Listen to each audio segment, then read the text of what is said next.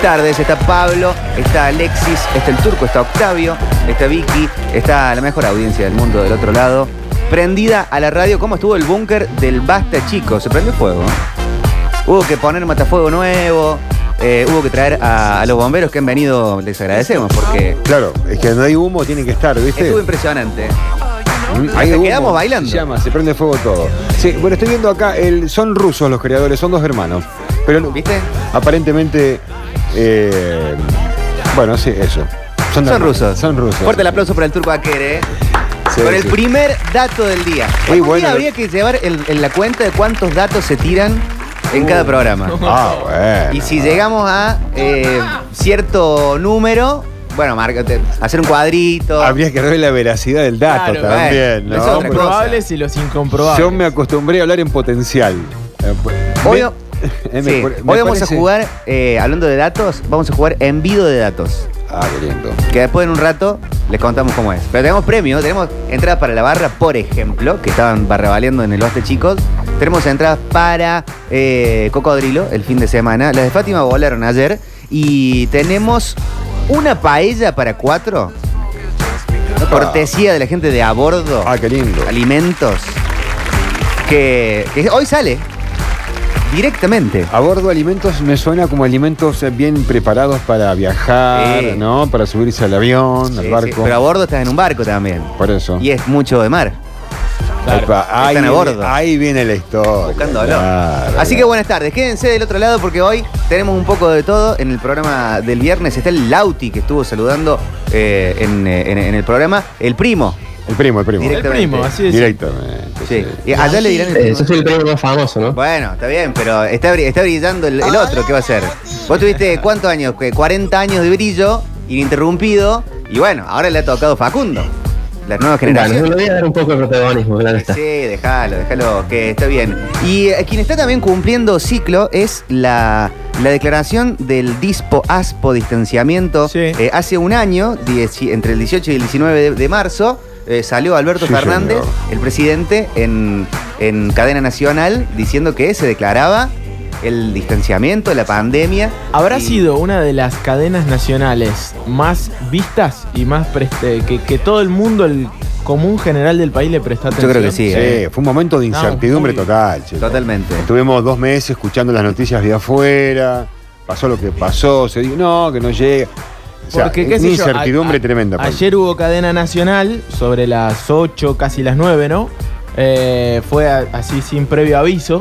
Sí. Y, y creo que no estuvimos tan pendientes No. eh, colectivamente ver, como aquella vez. Sería como, ¿qué, qué pasó? ¿Ayer? Ah, ayer. Claro, Ah, ¿viste? ¿cómo que ¿Escuchaste lo que dijo? Pero hubo como una expectativa, puede decir, cadena nacional, fuera de la apertura de sesiones del Congreso y la última vez que había sido la declaración de la- del distanciamiento y Claro. de, la, de la cuarentena, de la primera cuarentena, no había habido otra, o creo, yo no, no me acuerdo de que Alberto Fernández tenga otra, eh, o- otra cadena. Y todo el mundo esperaba que, no sé, al menos yo, hablo por mí, van a cerrar los vuelos, eh, van a cerrar la frontera, van a, eh, al menos con los lugares que tienen otras cepas, y fue más como un, che, cuídense un poquito más. Sí. a mí Sí. me quedó que sabor a poco, a mí no, de qué sé yo, va a ser una cadena nacional y anunciar algo, a mí me parece, corre por mi cuenta. Sí. Corro sí. con la cuenta y ustedes corren atrás mío. No, no, sí, también la sensación es similar, es similar, es similar. Pero bueno, después de un año de toda esta historia... Tenés algo eh, para decir. Estoy insensible yo. eh. ¿Estás, Ah. estás desensibilizado? Sí, completamente. ya. ¿Sí? Sí, no,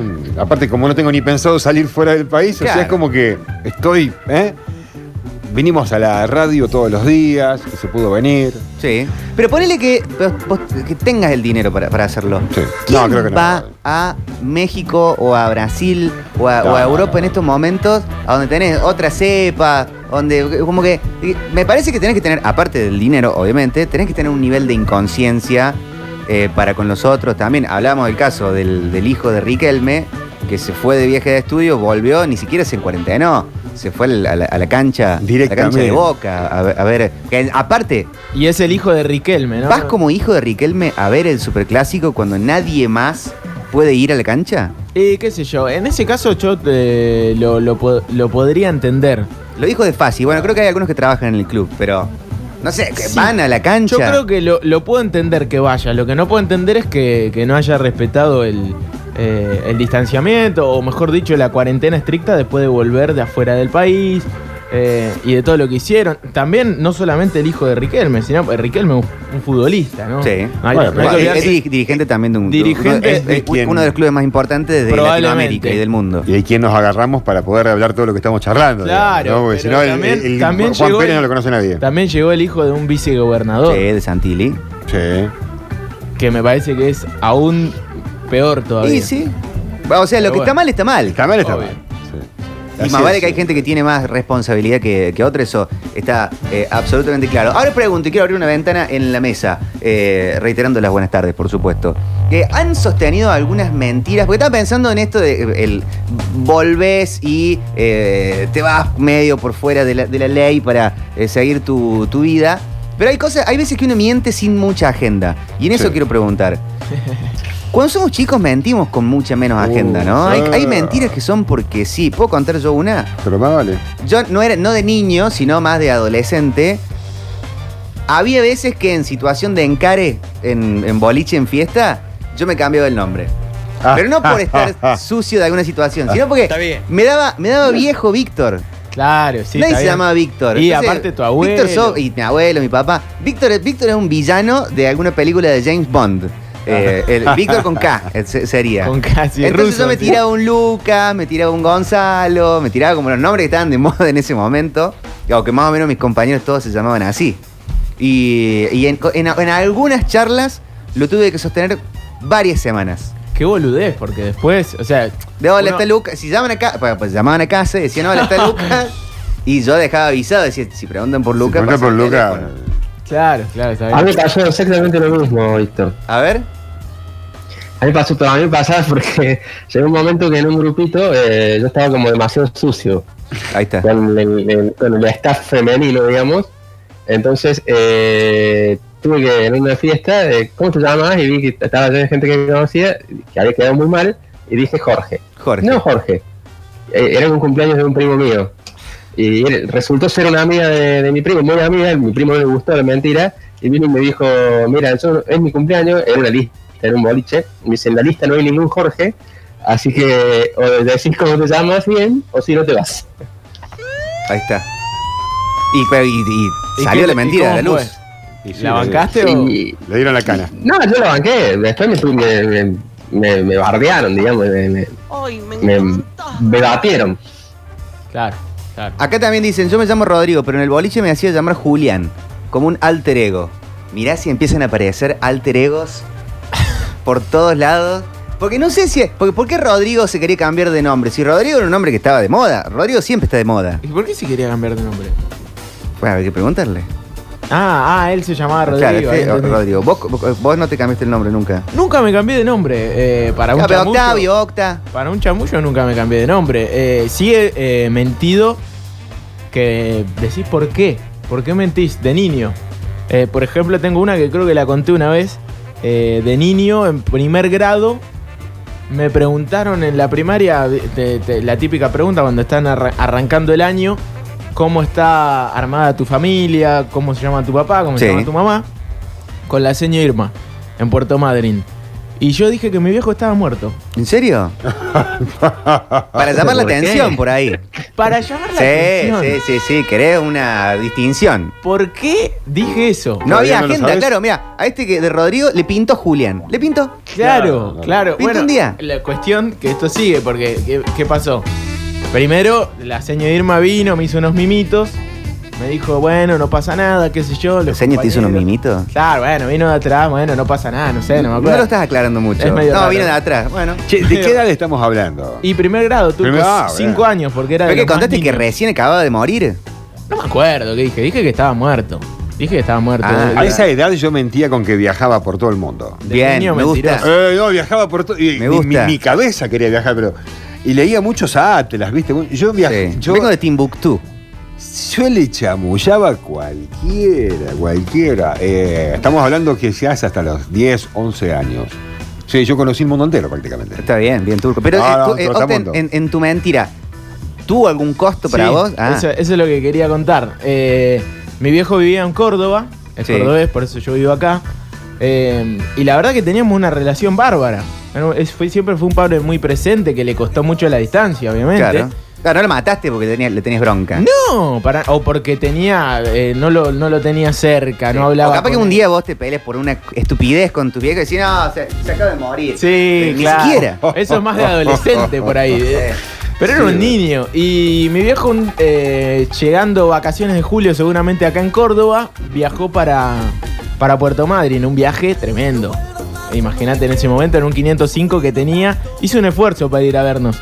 A mí y a mi hermana. Y cuando estaba en Puerto Madryn, dice, chicos, lo llevo yo y no lo lleva su madre. Eh, lo, llevo, lo llevo a la escuela. Sí. Ahí ya me entró, entré Ah, a dudar claro. un poquito. ¿Quién, iba a ser el señor? Entré a dudar un poquito. Y cuando llegamos a la puerta de, de la 158, ahí sobre Avenida Roca, una escuela muy linda en Puerto Madryn, mi viejo dice, bueno, bueno, entro, así conozco a la seño. Y ahí yo empecé, no, no, no, no, no, no, no pasa nada, no, no, no, papi, no, no hace falta, no hace falta. Y mi viejo ya empezó a sospechar algo, porque era muy malo para la mentira, aunque parezca raro. Eh, y mi hermana, que siempre fue muy amable conmigo, eh, yo ya le había contado a, Sí. Matilde seguramente, pues le contaba todo. Eh, es un poco más grande y Matilde fue y le dijo, pasa que el boludo este dijo que te morí.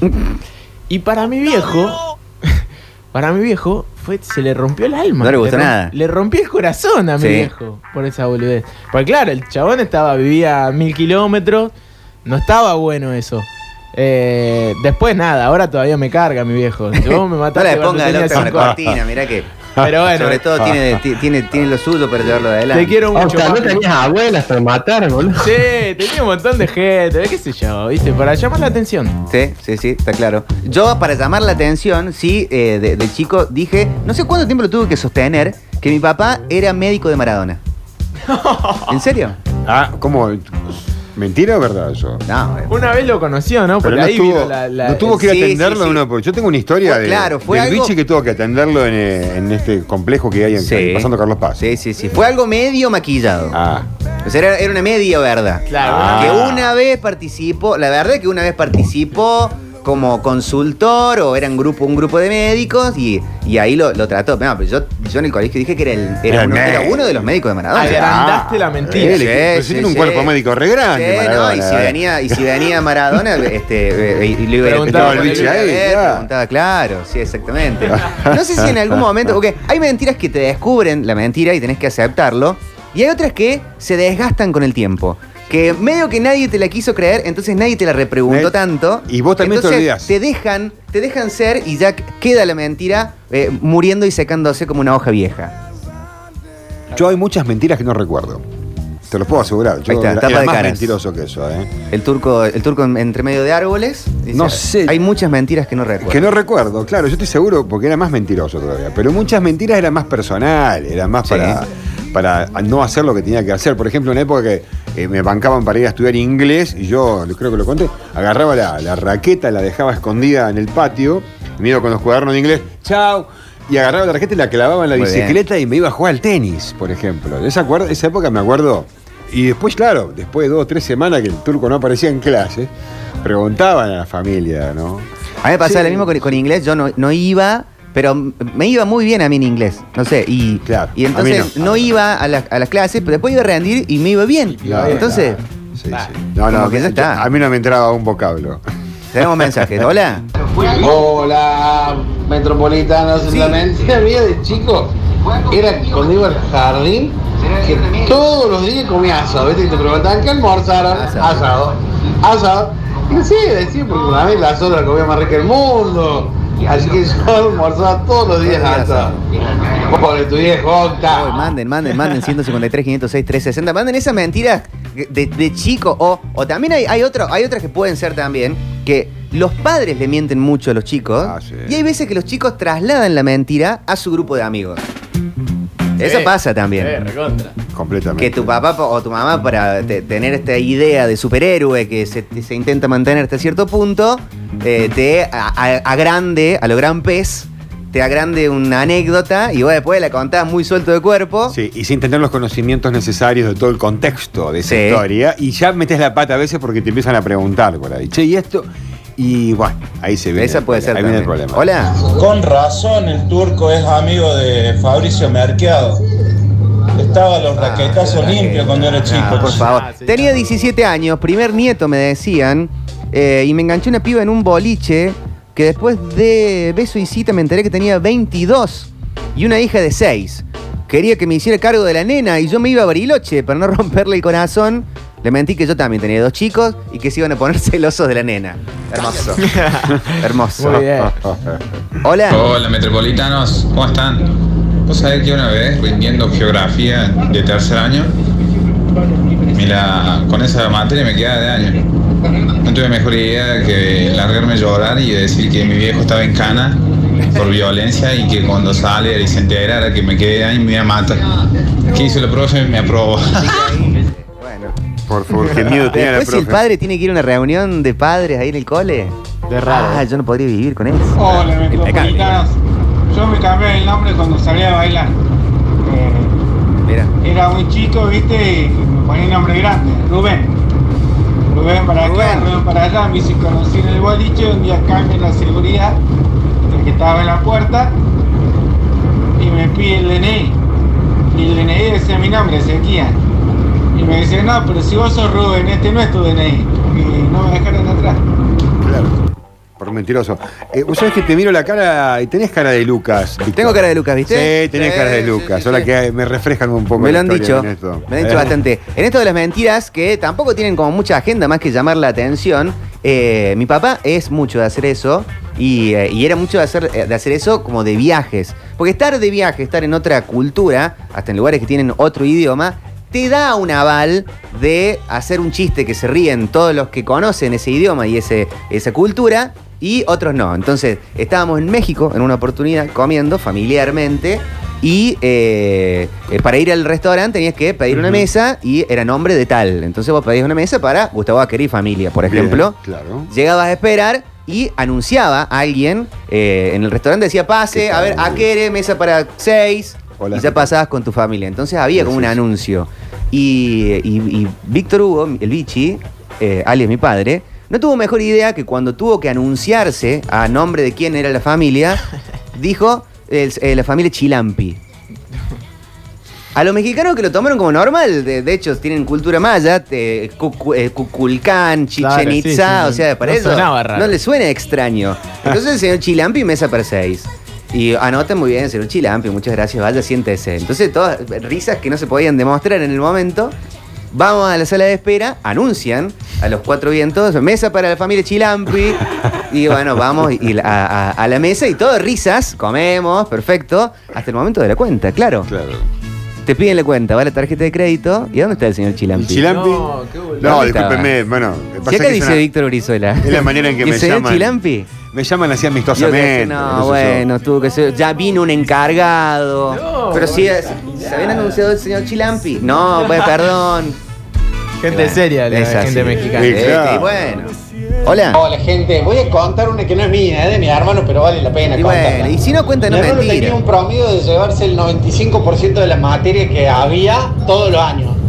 Y hubo un año que nadie entendió por qué le iba bárbaro en el colegio y le iba perfecto, buenas notas, todo.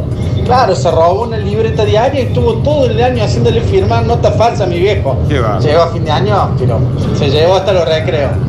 Abrazo gente. Fuerte esa. Hay que fuerte, rendir recreo, fuerte, papi. ¿eh? Hola. Metropolitanos, quiero saludar al Club Atlético Belgrano, Sí, señor. el club más grande de la provincia de Córdoba, el más popular, que abarca cualquier estatus y clase social. Bueno, bueno, bueno. Salud Salud, grande, eh, toda la gente del Pirata. Y vamos a estar cubriendo eh, el acto en Alberdi. Sí, más señor, tarde. va a estar Pablo Olivares. Sí. Con, con todo lo que sucede, se inaugura una estatua de Rodrigo también. Qué lindo. Muñecos, ¿cómo va? Yo había vuelto de Italia hacía muy pocos meses. Este ya tiene Salí tono de a la mentiroso. noche y conocí a una chica que sabía hablar en italiano, pero la conocí hablando yo en italiano, como que el italiano era yo. Me la pasé toda la noche hablando en italiano con esta chica Y al final le tuve que decir que, que yo no era de acá, que yo era de acá de Córdoba. Pero bueno, por lo menos pintó buena onda y se cagó de risa de todo lo que sucede. Sí, tal cual. Yo he mentido mi procedencia muchas veces. ¿De dónde soy? Mentiste. Eso también, sí. sí, Has sí. dicho que sos inglés. Ah, poder hablar tu idioma. No sé si inglés, inglés, pero de, de- de otros lugares. Pero no, que- soy de Turquía, por ejemplo. Y si estaba hablando inglés, Claro. con que hablen más o menos bien, no- no- nadie tiene el acento. No, No, está hablando inglés con acento ¿Qué argentino, eso no beneficio- existe. Ah, no ¿Qué existe. beneficio obtenías? Eh, bueno, depende, porque he mentido mucho mi procedencia. Entonces, había veces que eh, vos querías buscar un precio de tal cosa y ser argentino no te jugaba a favor de la negociación. Ah, mira. Porque los momentos económicos de la Argentina han sido muy fluctuantes tirando para abajo, Claro. normalmente. En cambio, no, soy de Estambul. Capaz que había eh, un comerciante de la zona de otro país del mundo, te daba Sí. otro tipo de Y si atención. era- Y si eras de Haití, por ejemplo, ¿qué No, pasaba? bueno, nunca probé si era Nunca Haití, probaste, turco, qué sé yo. no. Pero era, era- era distinto. Hay veces que en mercados negros del qué feo mundo. lo que estás contando. Bueno. Eh, eh, y, y, bueno, quiero blanquearles que hace mucho tiempo que yo digo que soy de Córdoba. Y. No, no sos mendocino. Ah, bueno, no sos bueno, bueno. No, bueno, pasa se lo está Yo de- creyendo. No, y después había. Muchas veces uno miente en situación de encare, ¿no? Sí, sí, sí. Y hay veces, había- han, habido, eh, han habido ocasiones en donde yo veía en la charla que la argentinidad no estaba tan bien vista. Vos. Porque pueden conocer una, una- una forma de la argentinidad, de, bueno, vamos a decir que no se ofenda, algún tipo de porteñitud eh, elevada a lo molesto, porque no se enoje ningún Sí, porteño. La Argentinidad al palo. Eh, digamos, no todos tienen que ser iguales, pero hay como un, como un tipo, Sí. Sí. eh, sobre todo en el turismo, que no estaba tan bien visto ser argentino, entonces yo era uruguayo, yo era este, de otro lugar. Pero bueno, Está bien. Sí. qué sé yo, es, es así. ¿Me estoy prendiendo fuego al aire? Díganmelo. No, no, no. Hola, metropolitanos. Y payo. Eh, a mí me pasó más o menos lo mismo que el que, el que llamo el italiano. Eh, viaje de estudio en, en Brasil. Fuimos a Camboriú en el, cuando terminé la secundaria. Y en el boliche, claro, iba- nosotros queríamos ver brasileños. Y eran todos argentinos. Y entonces nos hacíamos pasar por brasilero. Y que las argentinas estaban ¿viste? ahí está. Todos argentinos. Él lo dice y no lo matan. Apareció un brasilero y. Y ganábamos así, ¿puede creer? Claro. Haciéndonos los brasileros, no teníamos ni idea del idioma, pero el, tampoco. Entonces, así ganamos, ¿vos podés creer? Qué pedazo de pescado. Bueno, voy a contar una en defensa propia. Una vez bien, eh, mi abuelo me lleva a Londres, Sí. a una Argentina e Inglaterra en el año 2000. Yo tenía 16, 17 años. Eh, y, y- y bueno, iba, iba a acompañarlo a mi abuelo en la transmisión y de paso no, iba- me llevaba de paseo, como, como, como abuelo eh, adorable que era.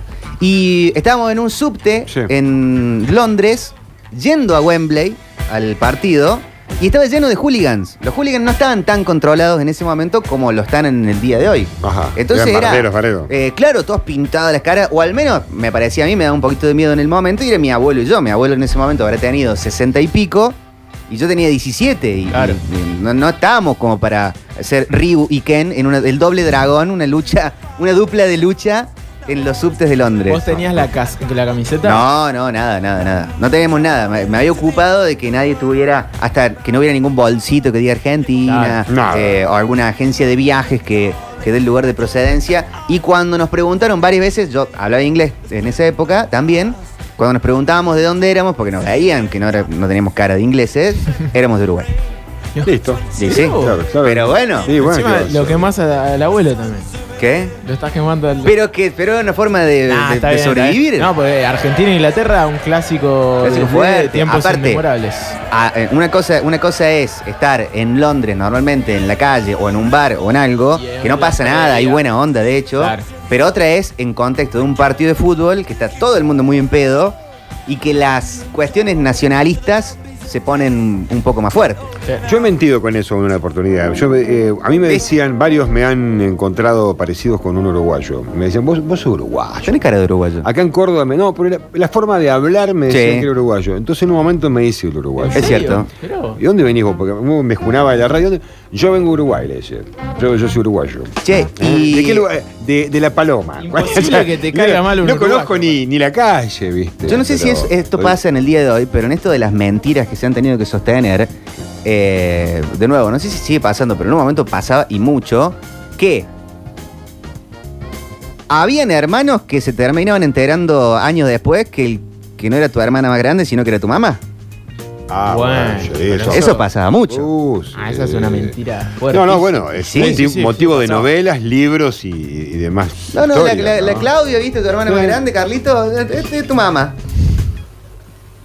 Y bueno, Sí. ¿Cómo? estoy usando nombres falsos. Sí. No, de todos modos, yo está conozco historias eh, particulares de esas. y, con- he conocido. Allá en Esperanza, sí. Y sí, sí, sí, sí. Se escondió durante mucho tiempo mucha gente, digamos. Sí. Y bueno, Qué fuerte, ¿eh? Eh, bueno, eh, no, no bueno, lo quería bajar de esa manera. Y Parecía bueno, algo más de, de ca- de color. se escondía mucha historia. Hola banda, ¿cómo andan? Yo una vez me la mandé. Sí. Eh, me había enojado con mi papá y agarré y le dije a mi mamá que lo había visto mi papá con otra mina. Se armó un quilombazo, lo corrieron de la casa. Y al final, bueno, tuve que contar la verdad, se había armado un quilombo grande. No, y lo- pero ¿Por qué? Porque yo- por calentón. primero me que era mentira. Sí, obvio. Fue de último, porque pues, si hubiera salido una mentira verdad, le hubiera quedado un poco de Pero culpa. ¿qué dijo? Que el padre Que lo había visto con otra, con otra señora. y el padre lo quiso. Eh, bueno, no, no- no hay parte 2 todavía. Igual, Octavio, no hay- no- no- nadie va a superar la tuya con tu papá. Pobre Miguel.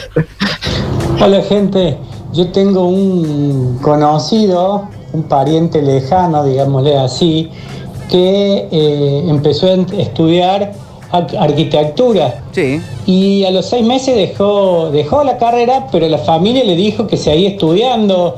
El padre le trajo libros de afuera, carísimo, todos demás. El tipo se recibió, los padres le hicieron fiesta de recibida, todo. La familia sabíamos y fuimos a la fiesta y la verdad que no le queríamos decir al padre para no desilusionarlo, pero la- fue una situación terrible. Después saltó toda la mentira y se armó un quilombazo bárbaro.